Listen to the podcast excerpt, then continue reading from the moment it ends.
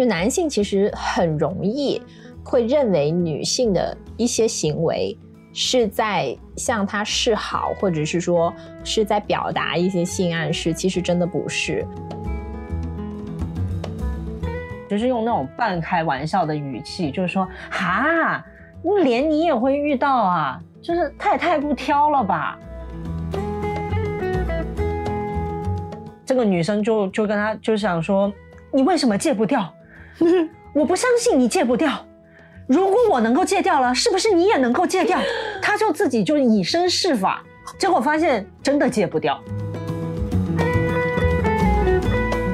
有一位。很明显是男性，他就写说，可是他们这个他是女字的他，他说，可是他们出现在类似 KTV 这样的场所，他们也应该心知肚明会发生什么事吧。希望下一期能够讲一些轻松一点的东西，愉快一点。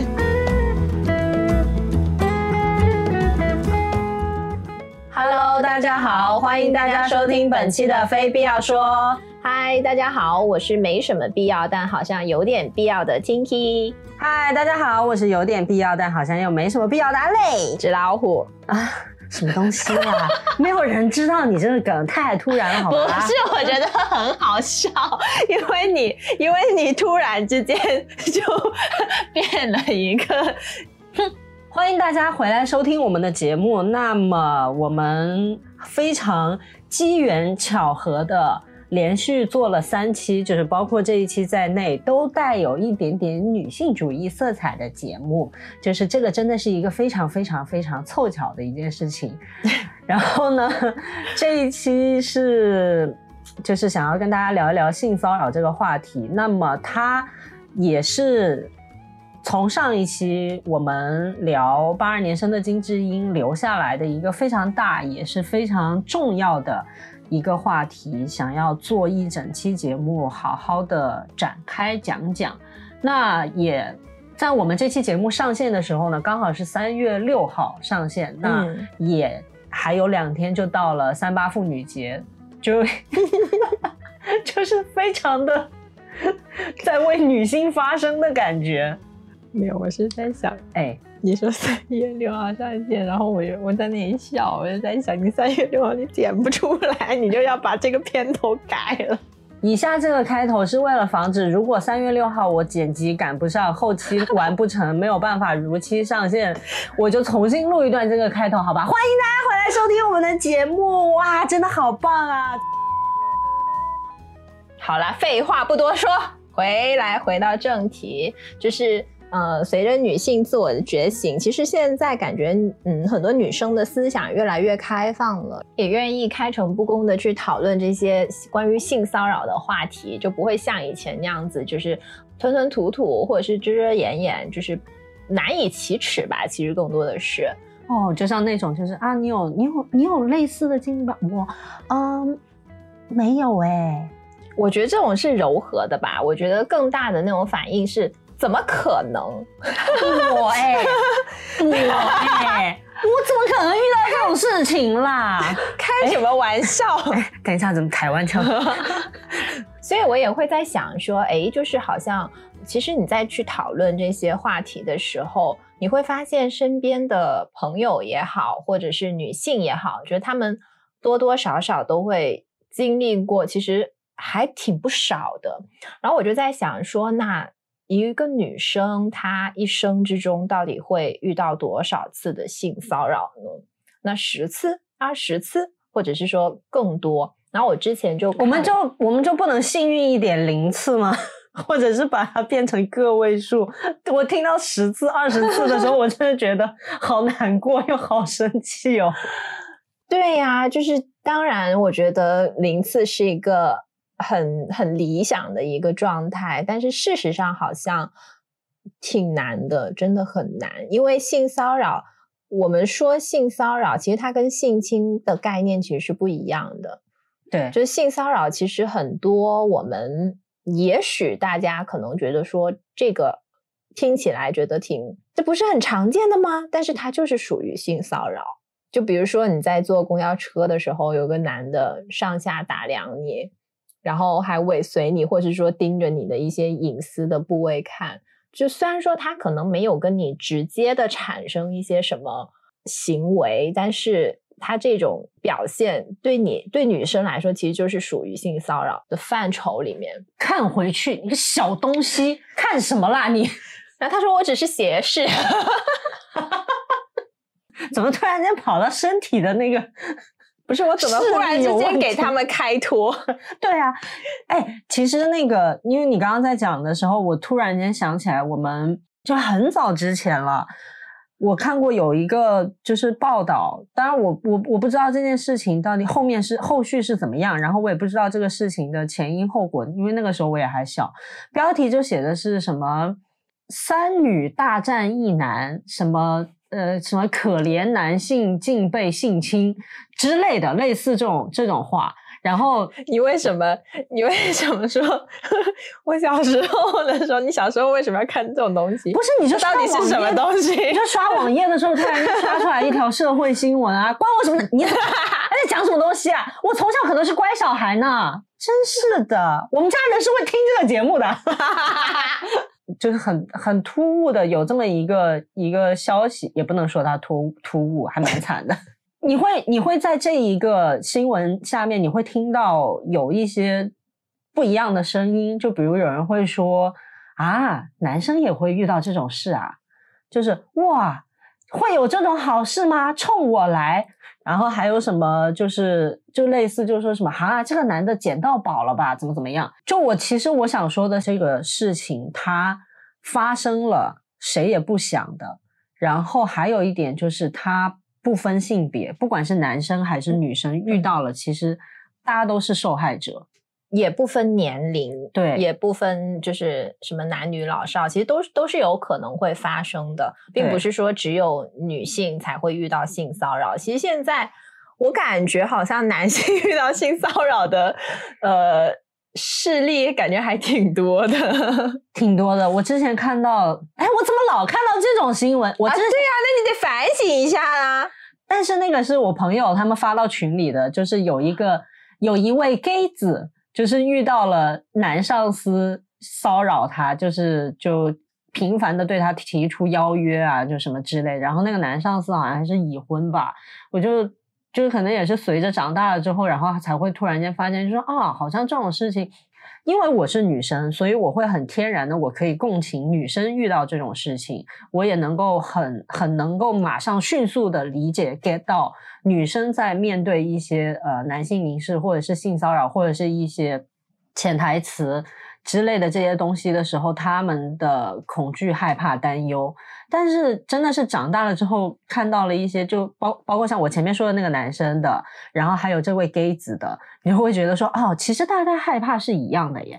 就是你遇到这种事情，你也会考虑到我我的我的晋升会不会有问题啊？我在公司会不会有人他会不会因为我拒绝他给我穿小鞋啊？嗯，然后我。就是很抗拒，我就是很不愿意，那我就是害怕，所以这个害怕它都是很真实的。对，就好像我我一个朋友，他他是异性恋，然后他被男生他被男生表白，他也觉得很很，就像你说的，就是他那种情感是一样的，他会觉得很害怕。他重点是害怕在哪里呢？那个人 要搬就搬在他家附近住，然后。就是为了每天可以看见他啊！喂，哎，不好吧？这个不太好吧？你们，所以就像你刚才说的，就其实这也是一种骚扰。对啊，对，因为因为他的态度其实很明确嘛，他就希望说就是能够离他近一点，然后每天可以看见他。你不要 过来，对吧？你你朋友心里肯定就想着是你不要过来，然后就是整天就是。借各种机会，就是跟他交流，跟他探讨学术上的问题。但你想，因为他是一个直男，然后他就觉得说很很很恐怖，就很慌，就内心慌的一批。嗯，所以我觉得这种无关，真的是无关性别。无关性别就无关性别，最后笑起来怎么回事？你怎么可以嘲笑你朋友？对，我觉得没有，就是我们，因为我们节目还是希望说能够欢乐一些。就虽然说是一个沉重的话题，但是我也不希望说，嗯，就真的是把那个那个氛围，对对对。所以我们怎怎么去定义这个性骚扰？其实它主要是包含了两个要素的，一个是呃你的表达或者是你实施的一些言论或者是行为，它是具有一些性暗示的。就比如说，小妹妹哥哥。这里有好东西给你看一下哦。还有那种很多很多很多女生会遇到的，就是一些陌生人，因为微信上面不还有很多软件上面不是都有那种什么附近的人啊什么的，然后他们就会给你发那种呃具有暗示性的图片，嗯，就比如说自己的一些隐私部位的图片，嗯，给你打招呼，然后又或者是这叫打招呼吗？这 叫。不是啊，就是你你不认识那个人，然后你也没有见过，你就突然收到这样一张图，那他的打招呼方式就是这种嘛，就是性骚扰的方式嘛。嗯嗯，对，还有一种就是直接就问你说你寂寞吗？嗯，对，这种其实都是属于这种具有性暗示的言论和行为。那我就会回一首田馥甄的歌给他，我寂寞寂寞就好。你还回？我都直接不理这种人好吗？还回？我只想试图接个梗。然后呢，第二个要素呢，就是说使使对象产生了不快，或者是说有被冒犯的情绪。那么其实满足这两点的话，基本上就可以认为是性骚扰了。那所以其实呃，说到这里的话，我觉得。大家都不陌生的一个场景，就是办公室里面讲黄色笑话，啊，或者是说在学校的时候，一些男生就是拿女生的一些事情去说到，或者是来开黄腔啊，或者是起外号。起外号是要看什么起外号，比如说什么大胸妹这种，肯定是啊。对啊，或者是奶妈。对啊，对啊，对啊，嗯，这种就是这种其实。我觉得应该很多人都会听到过吧。其实这种就是很日常，大家可能甚至大家都有点习以为常了，就觉得说这很正常啊。嗯，什么青春期的孩子就会这样子讲话，或者说这样子，他用他们的方式在表达一些自己的关注的点。但是真的不好意思，这就是性性骚扰的其中一种。所以说到这里，我也觉得。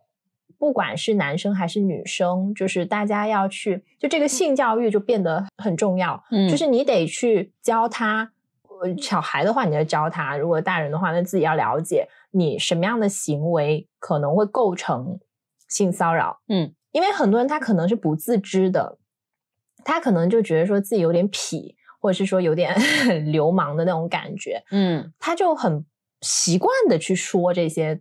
这些话，嗯，或或者是去做出这样的行为，但也许他不知道自己已经构成了性骚扰。有有的人会直接就是刚回去了，怼回去。但是好像我，因为我你刚刚在讲的时候，我回想了一下，我学生时代有过，就是或者是我看到过的，通常女生遇到这种情况就会快速走开，离开这个现场。然后也也不会说什么，就只会在私下说那个人好烦啊，他有毛病啊，一天到晚讲这些话，怎么怎么样的，对，就是会很反感，但是好像也不会怎么样，就你也会觉得有一点羞耻，对对，但是你也不会说要去报告老师啊，或者是去做一些什么样的处理，我觉得好像都不会，就是反正我今天被人取笑了，我就我就被人取笑了，就那样。没有然后，而且甚至是说，呃，如果他把这些事情告告诉家长，或者是告诉一些呃自己所认为的好姐妹、好朋友，也许可能还会遭到更多的伤害。啊，别人会说是不是你有，是不是你有问题啊？是不是你勾引人家呀？他可能就是是你做了什么啊？哎，我觉得，我我觉得这个里面有一些影视剧啊、小说啊，真的是要负责任的。因为他们会会通常会有这种情况，就是什么一个痞痞的校园的男生，成绩不是很好，他喜欢但是长得帅，对，长得帅，他喜欢一个女孩子的方式，就比如说弹她的 bra 带啊，然后撩她的裙子啊，然后就是要各种跟她对着干啊，就是。这是什么流氓电视剧？你确定？你确定有有啊？有啊，很多啊！还是说是你看的什么书？没有，就是真的有啊！你小的时候就会有。你不要老是这样子讲我，我看很多很正常的书。我小时候很喜欢历史的，好不好？真的是烦死了。那他就是会有这种东西啊。那小的时候什么那哎那个叫什么那小子真帅啊什么之类的那种有很多哎我看过，你不觉得小时候就是有那种很多很奇怪的言情小说，它就是这种路数啊？那包括像你现在回过头去再看那个《流星花园》，你不觉得很你不觉得就是会觉得哪里怪怪的吗？对，会。但是不可否认的就是这些青春期的偶像剧，就是专门其实就是它专门 for。青春期的孩子去去制作的嘛，所以这里面就是充满了各种性的动力。的确，就是当时年纪小的时候，我觉得青春期的时候看的的确蛮上头的。但是等你现在我这个 年纪再回过头来看的时候，我就想说什么鬼？对啊，跟我道歉，真是的，对不起。就是那一些作品里面会给人造成一种误导，就好像可能啊，会有一些男生看到了，他就会觉得说啊，那他可能是一种开玩笑的方式，可能是可以拉近跟女生他跟他喜欢的女生之间距离的一种方式。毕竟对珠玉在前嘛，对吧？所以他会觉得他也许哎，这是我的哦，是可以的哦，但是实际上。女生不一定喜欢，女生不喜欢这种啊。那后面我们我们其实以前也有聊过，有的人喜欢霸道总裁，那是那是另外一个路数了，那是另外一个方向了，不是一回事儿。就是在这个里面，你也没有看到说有一个有一个女生喜欢一个男生，然后就会天天跟他讲说哈小东西，对不对？就是大家不要拿身体的器官去开玩笑，这个会让人觉得很不适。就是很冒犯嘛，就像我们刚刚提到的第二个那个要素，就是说它会让你觉得不快，而且会觉得有被冒犯到。其实这就是性骚扰。是的，而且我觉得这种行为，像你刚刚说的这些行为，我觉得是一个很很没有修养的行为。说实在的，所以在生活当中，我感觉好像大家更容易会把构成。犯罪的行为理解成是性侵，嗯，就是这种其实会更严重一些，大家都很好理解性侵是什么概念，呃，然后强奸是什么概念，嗯，就是这种东西大家都是非常明确的知道的。但是性骚扰由于它的界定是比较模糊的，然后举证维权呢，其实也也很困难。所以性骚扰这个议题呢，一直它是游走于法律和道德的中间地带。嗯嗯，但是我们仍然要要明白一点，就是如果说大家都去纵容它的话，那真的是只会让性骚扰的人更加的猖獗。就性骚扰本身，其实它就是一个比较微妙的问题。就我们刚刚说了，它并不像性侵一样，就是其实是大家都很熟。也不叫熟知啦，就是大家能够明确的知道它是一个犯罪的行为。对，那么如果说遇到了性骚扰的话，嗯，其实不妨以明确的态度，就是跟对方表明说，你的性表达是不受欢迎的，然后请你马上到此为止。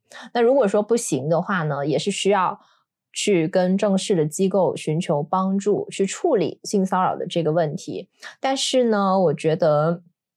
事先的所有这种事情，我觉得事先的预防还是好过事后的弥弥补。所以，对于不管是对于女性而言，还是男性而言，那么对于女性而言的话呢，就你自己肯定是要先学会去识别，说嗯哪些人他可能是对你图谋不轨的，那我们尽可能的去避免跟这样的人去交往，就有更多的交集。多个心眼儿，然后也不要说因为我们自己内心的一些恐惧而去委曲求全，因为这样子的话，最终受伤害的其实是你自己。那对于男性来说呢，就是像我们刚才提到的，就你也要很清楚的知道说自己的哪些行为是具有不良的暗示性的，那不要的去过度的去解读女性的行为。嗯，就这个其这个地方，其实我想到之前我在看进化心理学的时候，我好像有说过，就男性其实很容易，呃，会认为女性的一些行为是在向他示好，或者是说是在表达一些性暗示，其实真的不是，是他自己他在看我，哎，是他自己自我感觉良好。哎，你说他为什么今天 他今天从我面前走过三次，他平常只从我面前走过一次，他是不是对我有意思？嗯，他喜欢我。对，就是在我们以前青春期的时候，我觉得还蛮多这样的情况，就是男性很容易自我感觉良好，然后就会觉得说，嗯，女生的一些小小的改变会 是因他而起。嗯，然后他说不要，女生说不要都是要，油腻了啊！啊，我为什么要给自己安这种角色？真的是我自己讲完这话，我都觉得好难受。就觉得，呃，对，就是什么东西啊？然后比如说像女性的一些穿衣打扮也是的，就是在男生看来，也许是说你可能会觉得说，嗯，蛮有诱惑的，觉得蛮 sexy 的，但是事实上可能并非如此哦。然后就是因为就是整个性骚扰，它的确是在界定上面是很微妙而且很宽泛的，所以呢，我们。不管是男生还是女生，我觉得都是需要做好提前的一个防护，然后学会保护自己，远离性骚扰。嗯，寻求专业的帮助，专业机构的帮助。然后，对，如果不幸遇到了这种事情，不要觉得说是自己出了问题，是那个人有问题。出来色男人要测过还是让你长这么好看情万不以为不以为然。就是我们在开头的时候啊，我我记得你前面不是说，呃，女生一生中会遇到多少次性骚扰？十次、二十次还是更多？你不是给我发了一篇文章嘛？它的标题其其实就是跟这个相关，它是写说。呃，一个女孩的一生会经历多少次骚扰？女孩的回答是已经记不清了，也不记得这是第几次了。嗯嗯，所以就大家也会也会想说，会有这么频繁吗？会发生这么多次吗？就啊，对啊，它就是会发生这么多次啊。就是会也会有人就说，怎么可能呢？选选谁选谁不行啊？怎么就选中了你啊？那一定是你有问题，是不是？我我觉得。我觉得还是像我们上半节所所说的那样，就可能大家对性骚扰这个概念不是特别的清晰。就举一个非常简单的例子，就像我们在像我们公司之前搬到一个比较。刚开发不久的一个地方，然后那边就很荒凉嘛，荒无人烟。对，然后旁边呢也是一个工地，然后每天下午就是到六七点的时候，天就慢慢黑了。然后黑了之后呢，有些女生她们就开始也陆续下班了嘛。下班回家的路上，经过那个工地，然后那些工地的工人就对着他们吹口哨，然后就是也是那种就是上下打量的那种，嗯。或者是说喊你，哎，美美女什么一个人呢？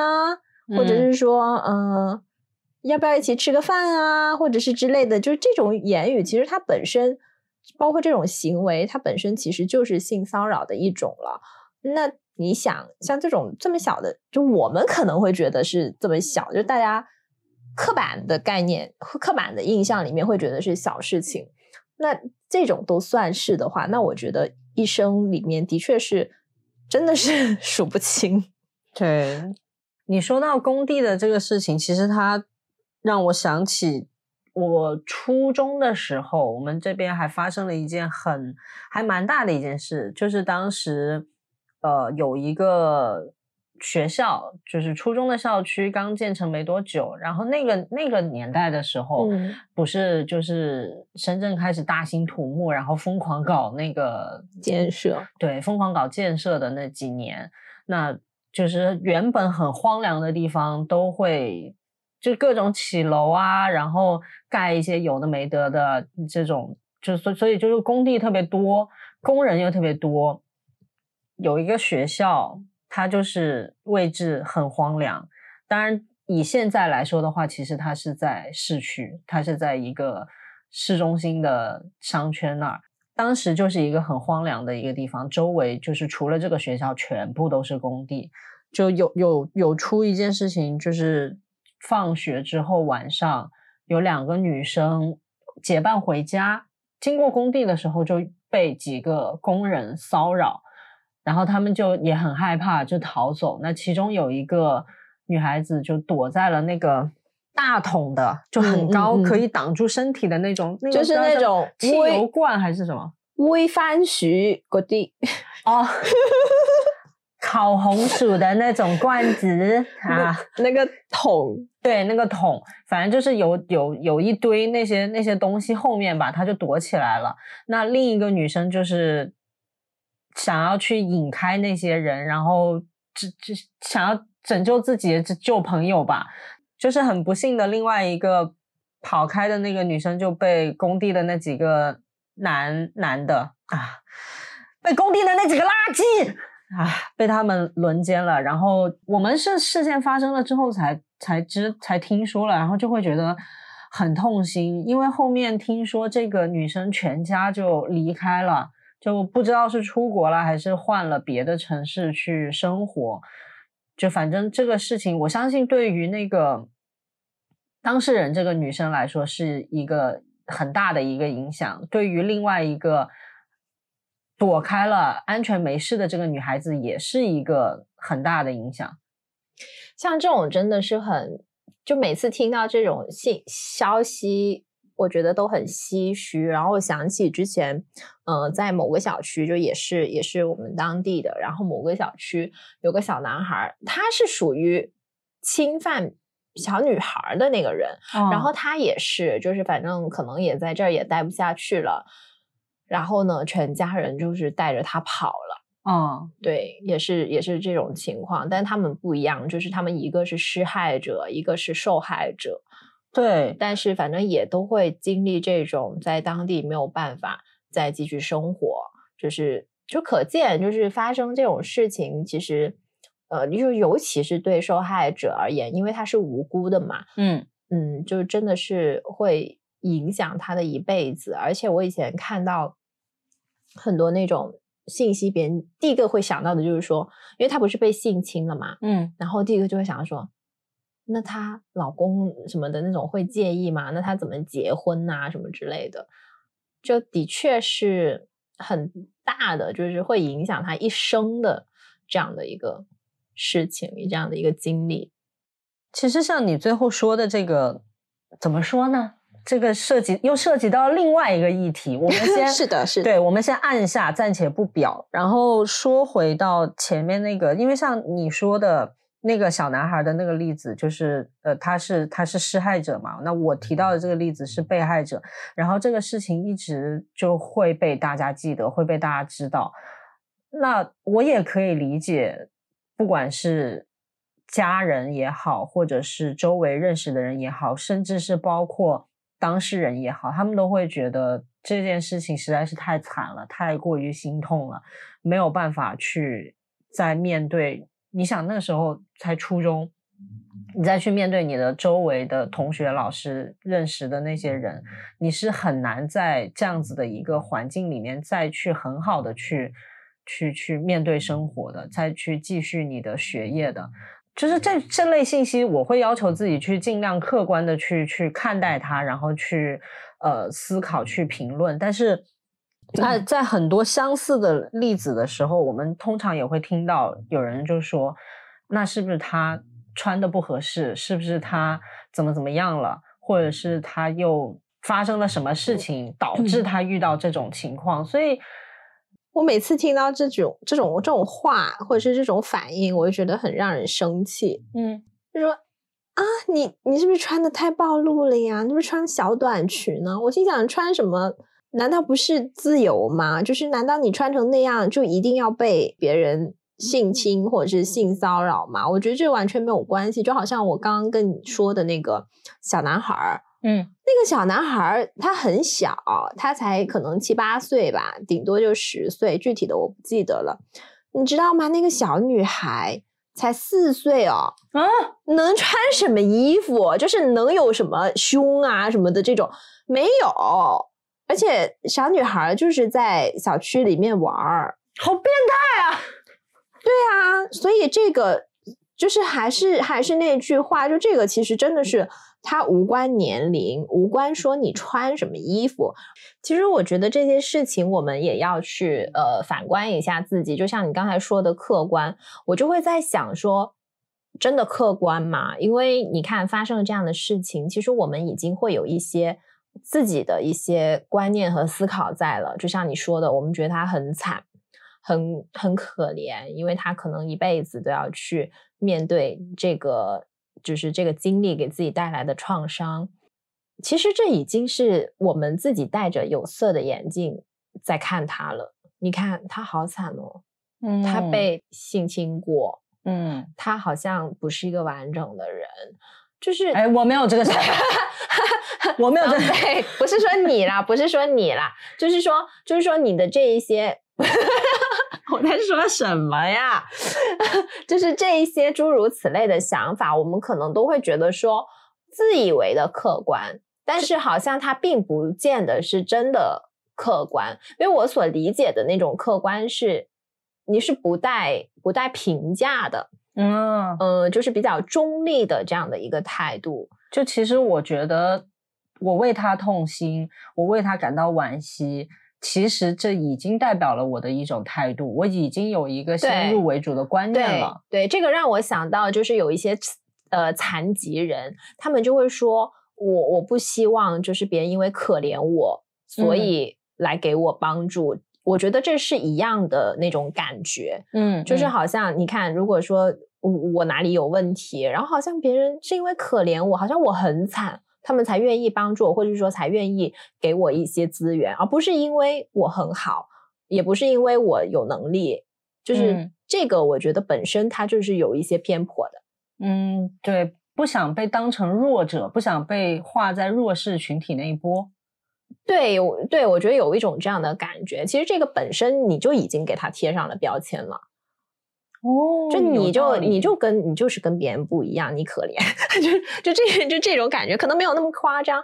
所以我也在想，就是很多时候，可能我们自以为是的中立，或者是说自己觉得自己不会是那样的一种二次给到别人二次伤害的这样的角色，或许你在无意识之中，你已经造成了一些伤害了。对，这个也是我很警惕的一件事情，就是不管是在讨论，或者是在看到，或者是有一些自己的观点的想法的时候，我会很担心会不会造成二次伤害。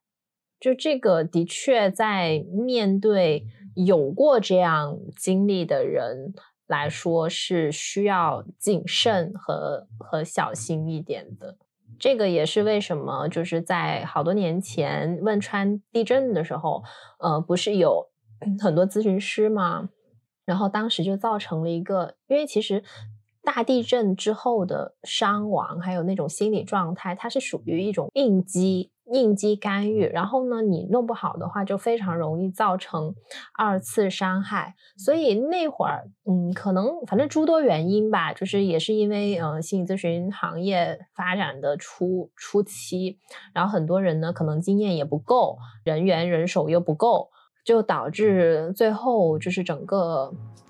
整个下来差评挺多的，所以就导致那那些年就是很多就是防火、防盗、防心理咨询师哦，还有这件事啊，对对对，所以也是这种原因。就有些时候你的一些问话，其实本身就会给别人造成二次创伤。所以其实我们有的时候有这种意识，就是一个良好的开端吧。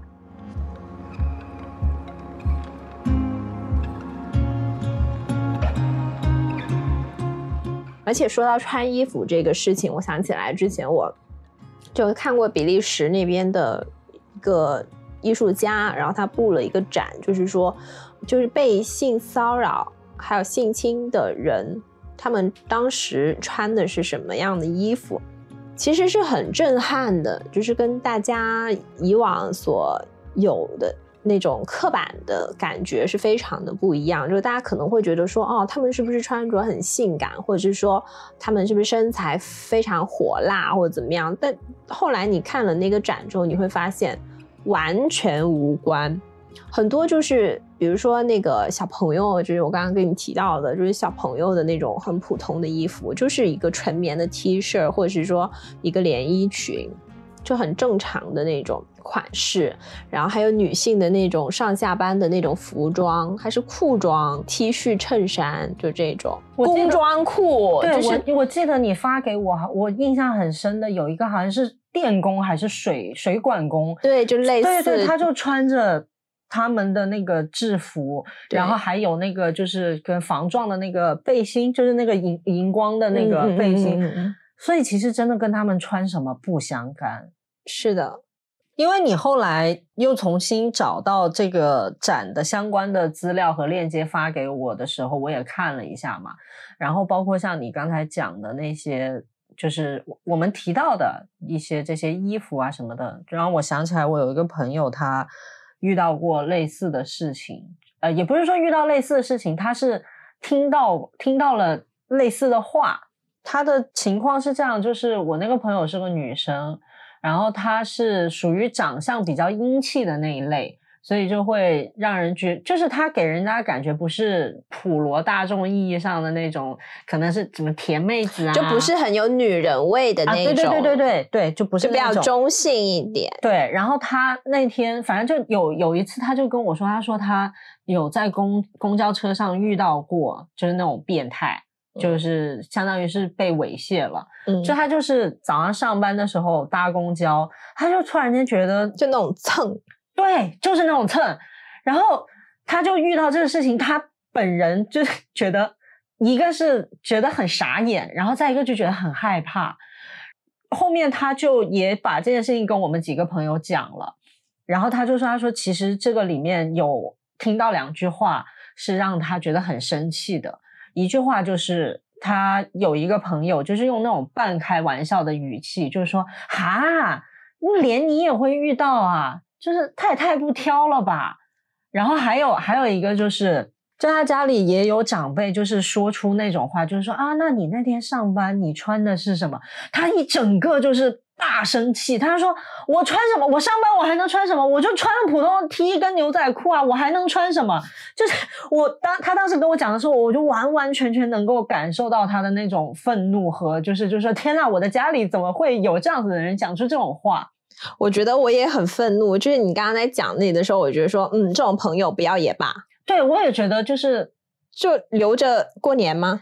就是因为我我觉得他这段话，他朋友说出来的这段话，就是又贬损了他，然后又没有正视到他遇到这件事情他当下的一个心理感受，我觉得还蛮过分的。我觉得很多人。会是这样的，就是他没有办法真正的去站在你的角度去替你考虑，或是说去去替你分担一些情绪吧。就是他反而他说的那些话，你会觉得让你就更加的火上浇油，就是让你更生气。嗯，这个也是为什么，就是很多人我在猜想哦，就是这个也是为什么很多人他遇到一些性骚扰的时候，他。不愿意去跟别人说的原因之一，我觉得可能也是这样，就别人很难，很多人他很难站在你的那个角度去与你同在。嗯嗯，对，他说的那个话，就好像你刚刚的说的那个例子一样，如果是我，我就会觉得说，早知道不说了啊。对，对啊，那那如果大家都面临的是这样子的一个状况的话，那你想？那我为什么要说呢？我说出来不是给自己添堵吗？是我和 Tinky，我们两个在做这一期的节目之前，我们也有去上网去搜一些受害者的一些自述。我朋友的这个例子其实就跟其中一段自述是高度吻合的。那我给大家先念一下这一段自述，就是写说：十八岁的一天，我在市区挤地铁。突然，我感觉有异样，一回头，一个男人在用裤裆蹭我。我奋力挤下地铁，胃里一阵恶心，大脑一片空白。我知道我受到了伤害，但我不知道该怎么办。这个其实就跟我朋友遇到的那个事情是非常相似的，因为我也有问他，我说我前面也说了，她是一个就是长相比较英气的一个女生，然后包括她的性格，其实也都是一个比较直爽的这样子的一个性格。我们曾经也就这个话题也聊过，就是说，万一不幸遇到这种事情要怎么办？大家都说，大家都说就是打回去啊，对对对，踹他一脚，对，这种傻逼打回去啊。但是当他真正遇到这种事情之后，我问他，我说：“那你当下你有做什么吗？”他说：“没有，我觉得好恶心哦。”他他跟我说：“他说我除了我确实感受到了害怕，然后另外更多感受到的就是恶心。”其实我觉得很难的，因为嗯，像我们刚才也会想说，你踹他一脚呀，或者是你你打他一拳啊，什么之类的。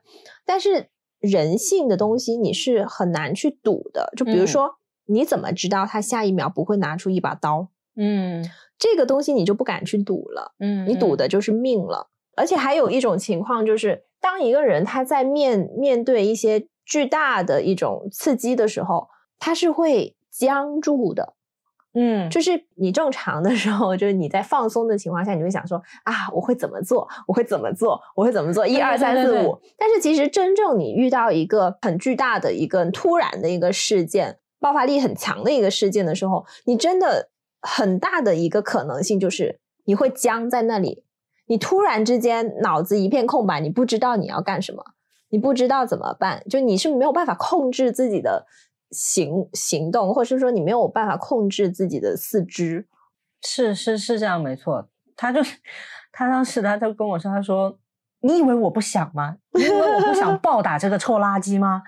他说，他就说，他说，当我回过头去看到他的脸，然后看到他的样子，然后看到他真的在蹭我的时候，他说：“我觉得好恶心，我觉得我踹他打他，我都嫌脏。”就是就是会有那种感觉，但是当然他后面就还是选择去学了一阵子的自由搏击，好像很多女生遇到这种事情都会这样，对，就想要学习一些傍身的技能。然后他还说了，他说下一次遇到的时候，他说我不管脏还是恶心，我一定要踹爆他。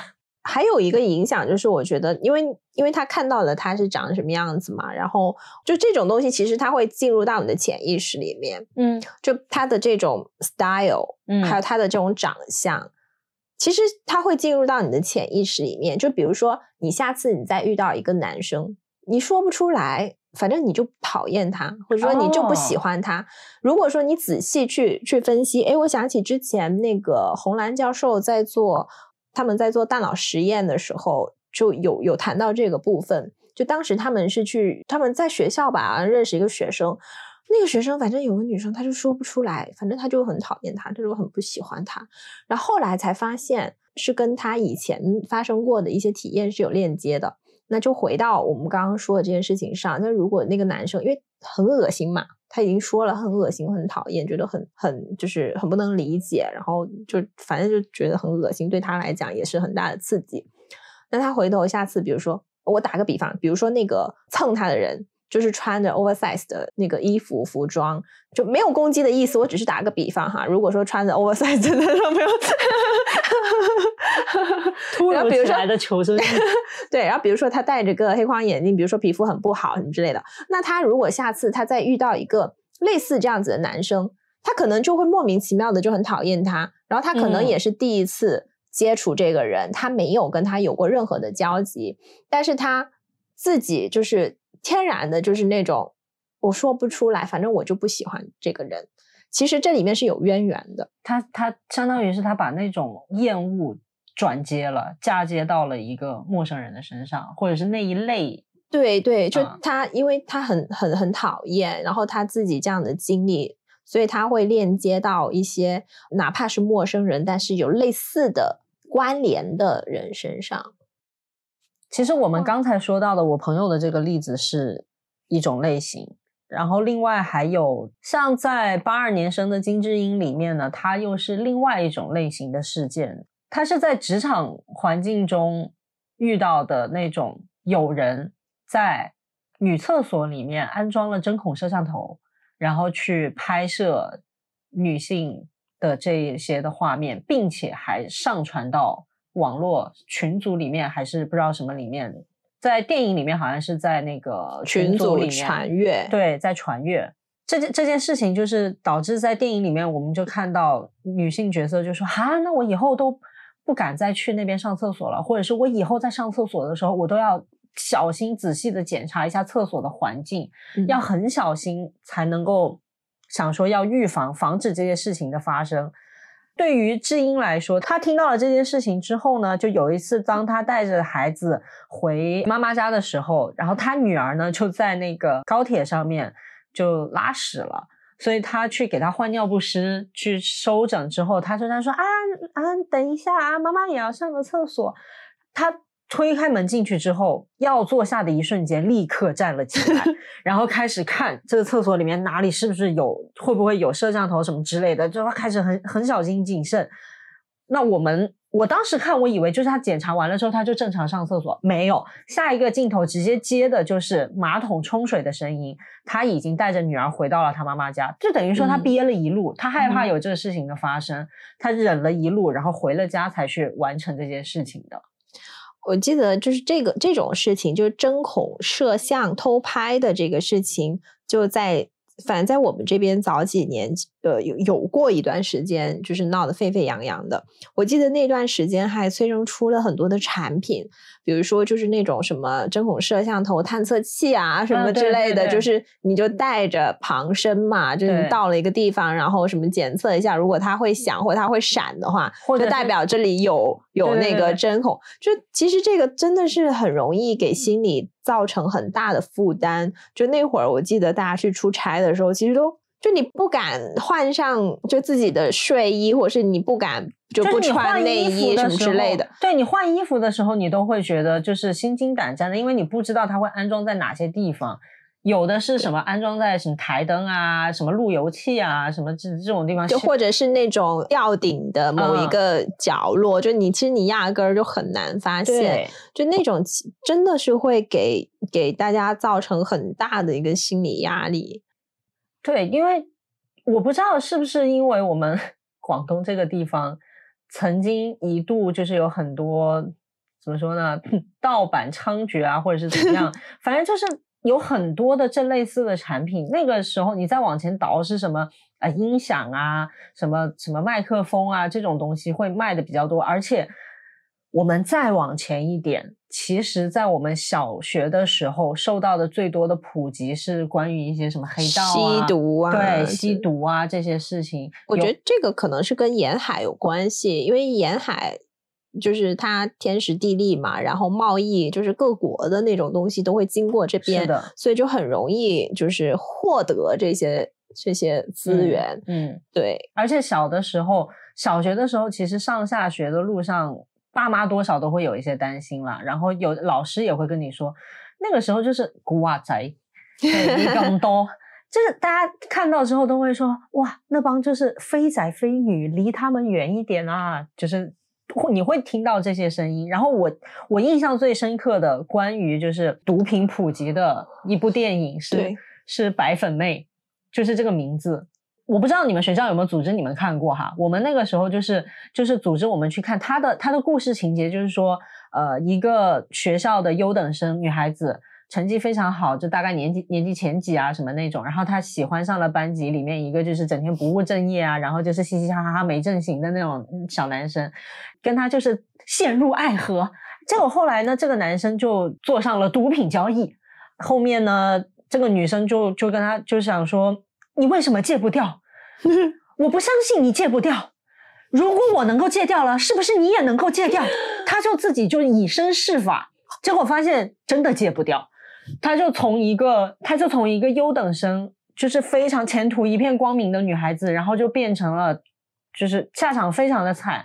因为那个男生想要就是要钱啊，或者是要干嘛，他要去继续搞白粉，他就把这个女生卖掉了。哦，就为了要赚钱，他把它卖掉了。然后后面这个女生就等于说是就是变成了一个性工作者。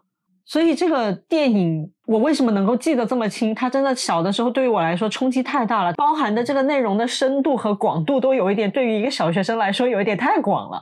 可是我觉得他做到了很好的就是教育的。呃，怎么说呢？一个一个，他达到了他想要达到的目的，因为从此之后我就知道这个东西有多不好，他的下场有多惨。那个时候的确是有很多很多这样子的宣传片，就我们学校，我记得反正我好像没有什么太大的印象，就有这样的片子，但是有其他的片子，但是类似想要告诉你的也都是这一些，就是说你会很惨，你的下场会很下场会很惨，然后你的那个毒瘾发作的时候是有多痛苦，而且你会得很多病啊，你的身体会变得有多么的对，就很多并发症啊，然后什么家就是会祸害家庭上上下下所有对，然后你你会你会变成一个多么没有底线的人，你会。你不要说，就是看宣传片或者怎么样，其实那个年代的确是你很容易遇见这样的人，因为那个时候我我记得我读初中的时候，因为我家旁边是那个城中村嘛，然后城中村很多外来人口，我亲眼见到过毒瘾发作的，然后就靠在路边，然后给自己打的那个就打的那个针。我为什么知道那是毒品呢？是是他们就是那些周围邻居告诉我的，嗯。其实真的是很普遍，嗯，所以那个年代呢，也就会导致我们的父母其实都很紧张，就是因为他很害怕说你一不小心就就被别人就是，对下药，或者是说一不小心就染上了毒瘾，就虽然说。可能并不是你故意的，就不就不说你主动就自愿的，但是有可能你会沾染上这些东西。所以那个时候我们就很 小心，就被教育说啊，你出去玩的时候你自己喝过的东西，就如果它离开了你的视线之后，嗯，你要回来你就不要喝了。对，原来 原来你家里人也跟你说过，就是 我为什么会提起这件事情，就是我也是想要说这一点，就是我爸妈也都是在跟我讲说你。出去玩你一定要小心啊！你跟尤其是在这个饭桌上面有你不认识的人的时候，你比如说你去洗手间了，回来了，你面前杯子里面放的东西你就不要喝了，说不定万一也许就有人往里面下了东西啊，怎么样的？果不其然，哎，前几年有个新闻啊，就是啊，深圳有一家日式火锅，就有一个男生跟一个女生，然后去吃饭。然后那个男生就是趁着那个女生去洗手间的时间，往她的那个饮料里面下药啊。那个是下的春药。对啊，那个就是那个是下的春药。因为现在好像都是下的春药，以前是真的会下毒品啊。对哦，对对对，就下的东西不一样啦。对，下的东西不一样，就是我是我是我对我一开始我是想要说春药，不好意思。然后那个女生没有喝那个，是当时的店员。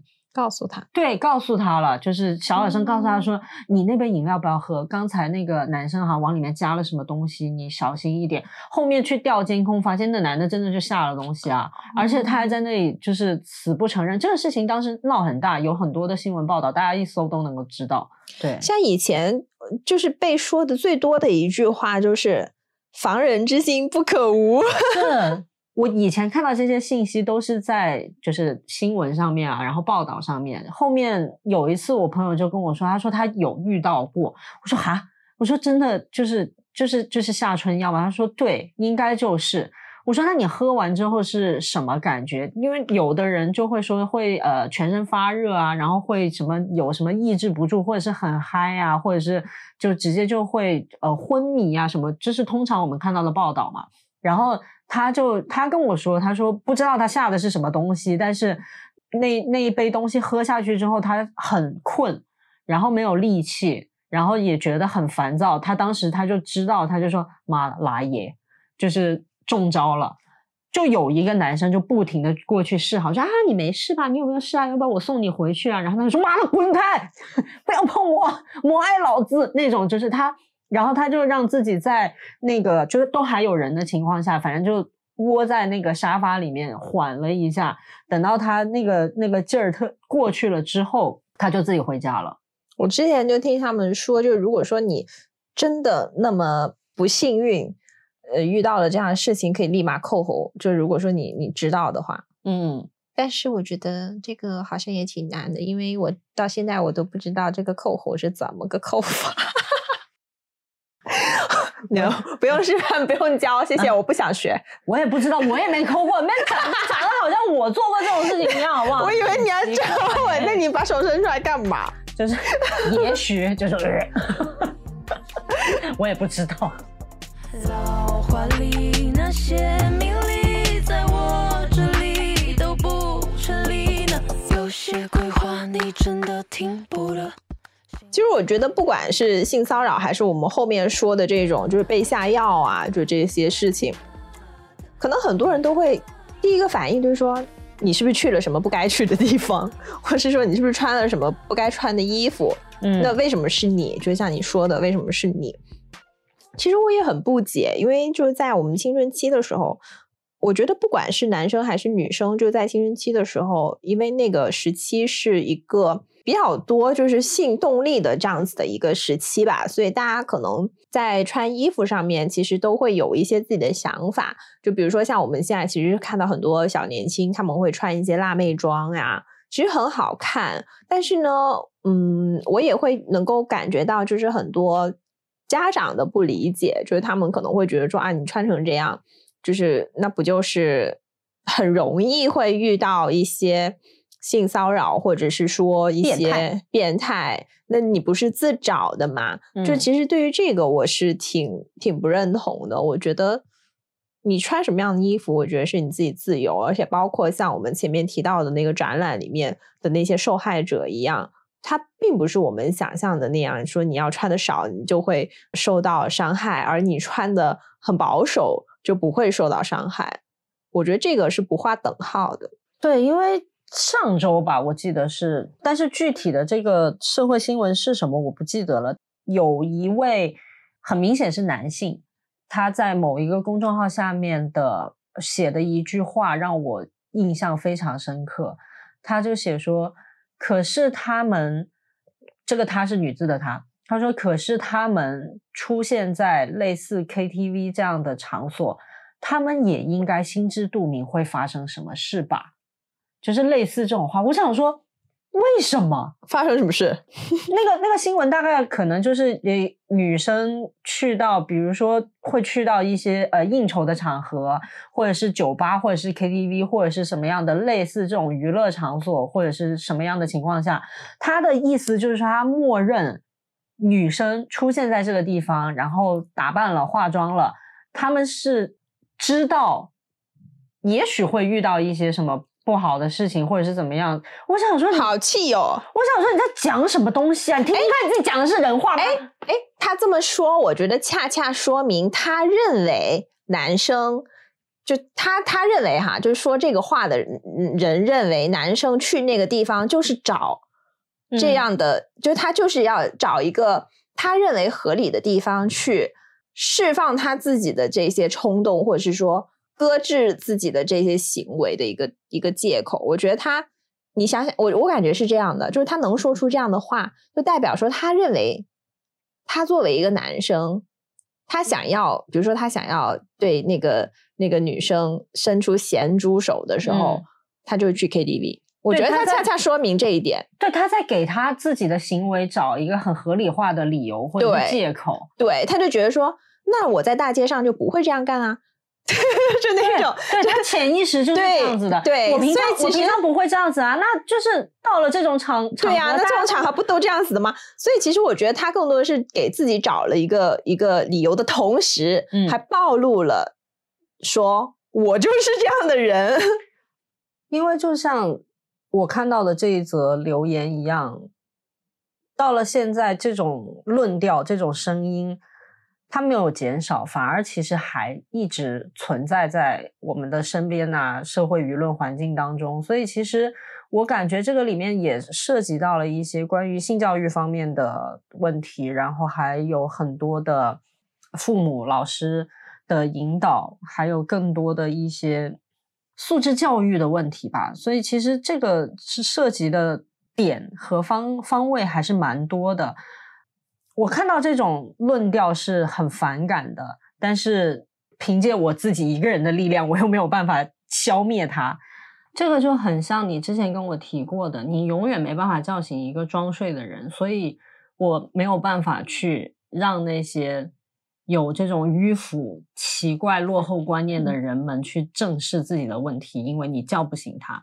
但我希望。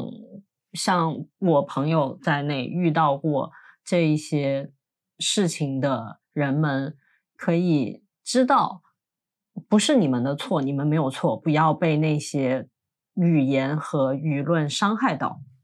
嗯，就是在这个世界上，我觉得只有一个人是有错的，那个人就是施害者。那么，其实像你刚才有提到的国民性观念的一个臣服，然后包括我们现在这个，哪怕是到了现在二零二三年，其实我们的整个的一个性教育体系其实都是蛮缺失的。那么这个呢，也注定了说这个性骚扰也不是一朝一夕能够解决的。然后也像你说的，就是我们。人口那么多，然后也不是说就凭我们自己的一己之力就能够让所有的人，或者是说能够让大家都能够管好自己。那所以呢，我觉得更重要的是，就希望大家也能够呃学会更多的去保护自己。那我们怎么来保护自己呢？那其实很多时候，就如果是说你稍微细致一点，或者说细心的去观察，其实。有些人他是图谋不轨的，就是那种他的那种心思，其实你是可以去识别，可以去有一些觉察的。那如果若揭，就 就如果说你遇到那样的人，那你就尽可能的，比如说不要跟那些人产生过多的交集，或者是有过多的联系。那这其实也是一种保护自己的方式。对的，是这样子，没有错。那么今天。又跟大家拉里拉杂的聊了一大堆了，我们非常，我们非常奇妙的三期跟女性有关的内容就到这里了，暂时先到这里，先告一个段落。我对 Tinky 提出了一个非常迫切的要求，就是希望下一期能够讲一些轻松一点的东西，愉快一点，对，愉快一点的，轻松一点的东西，因为这三期的内容我们自己。在做的时候会觉得挺沉重，对，是挺沉重的。然后确实也是 挖空了我们自己。下一期好，请下下一期我们好好的讨论一下有没有什么好玩的东西能够呈现给大家。那么以上就是我们这期的全部内容，希望大家听得开心。呃，如果你们有什么想法，可以评论让我们知道，或者你们想听什么，也可以留言告诉我们。喜欢这期内容的话，就评论、分享、加订阅，这是对我们很大的帮助和鼓励。那我们下一期再见啦，拜拜，拜拜。妈妈的爱在厨房切菜，外婆正在太阳下面晒。给我爸爸打通电话，他说他回不来。我可以为你生育，是穿上你最爱长裙，想和你的人向你。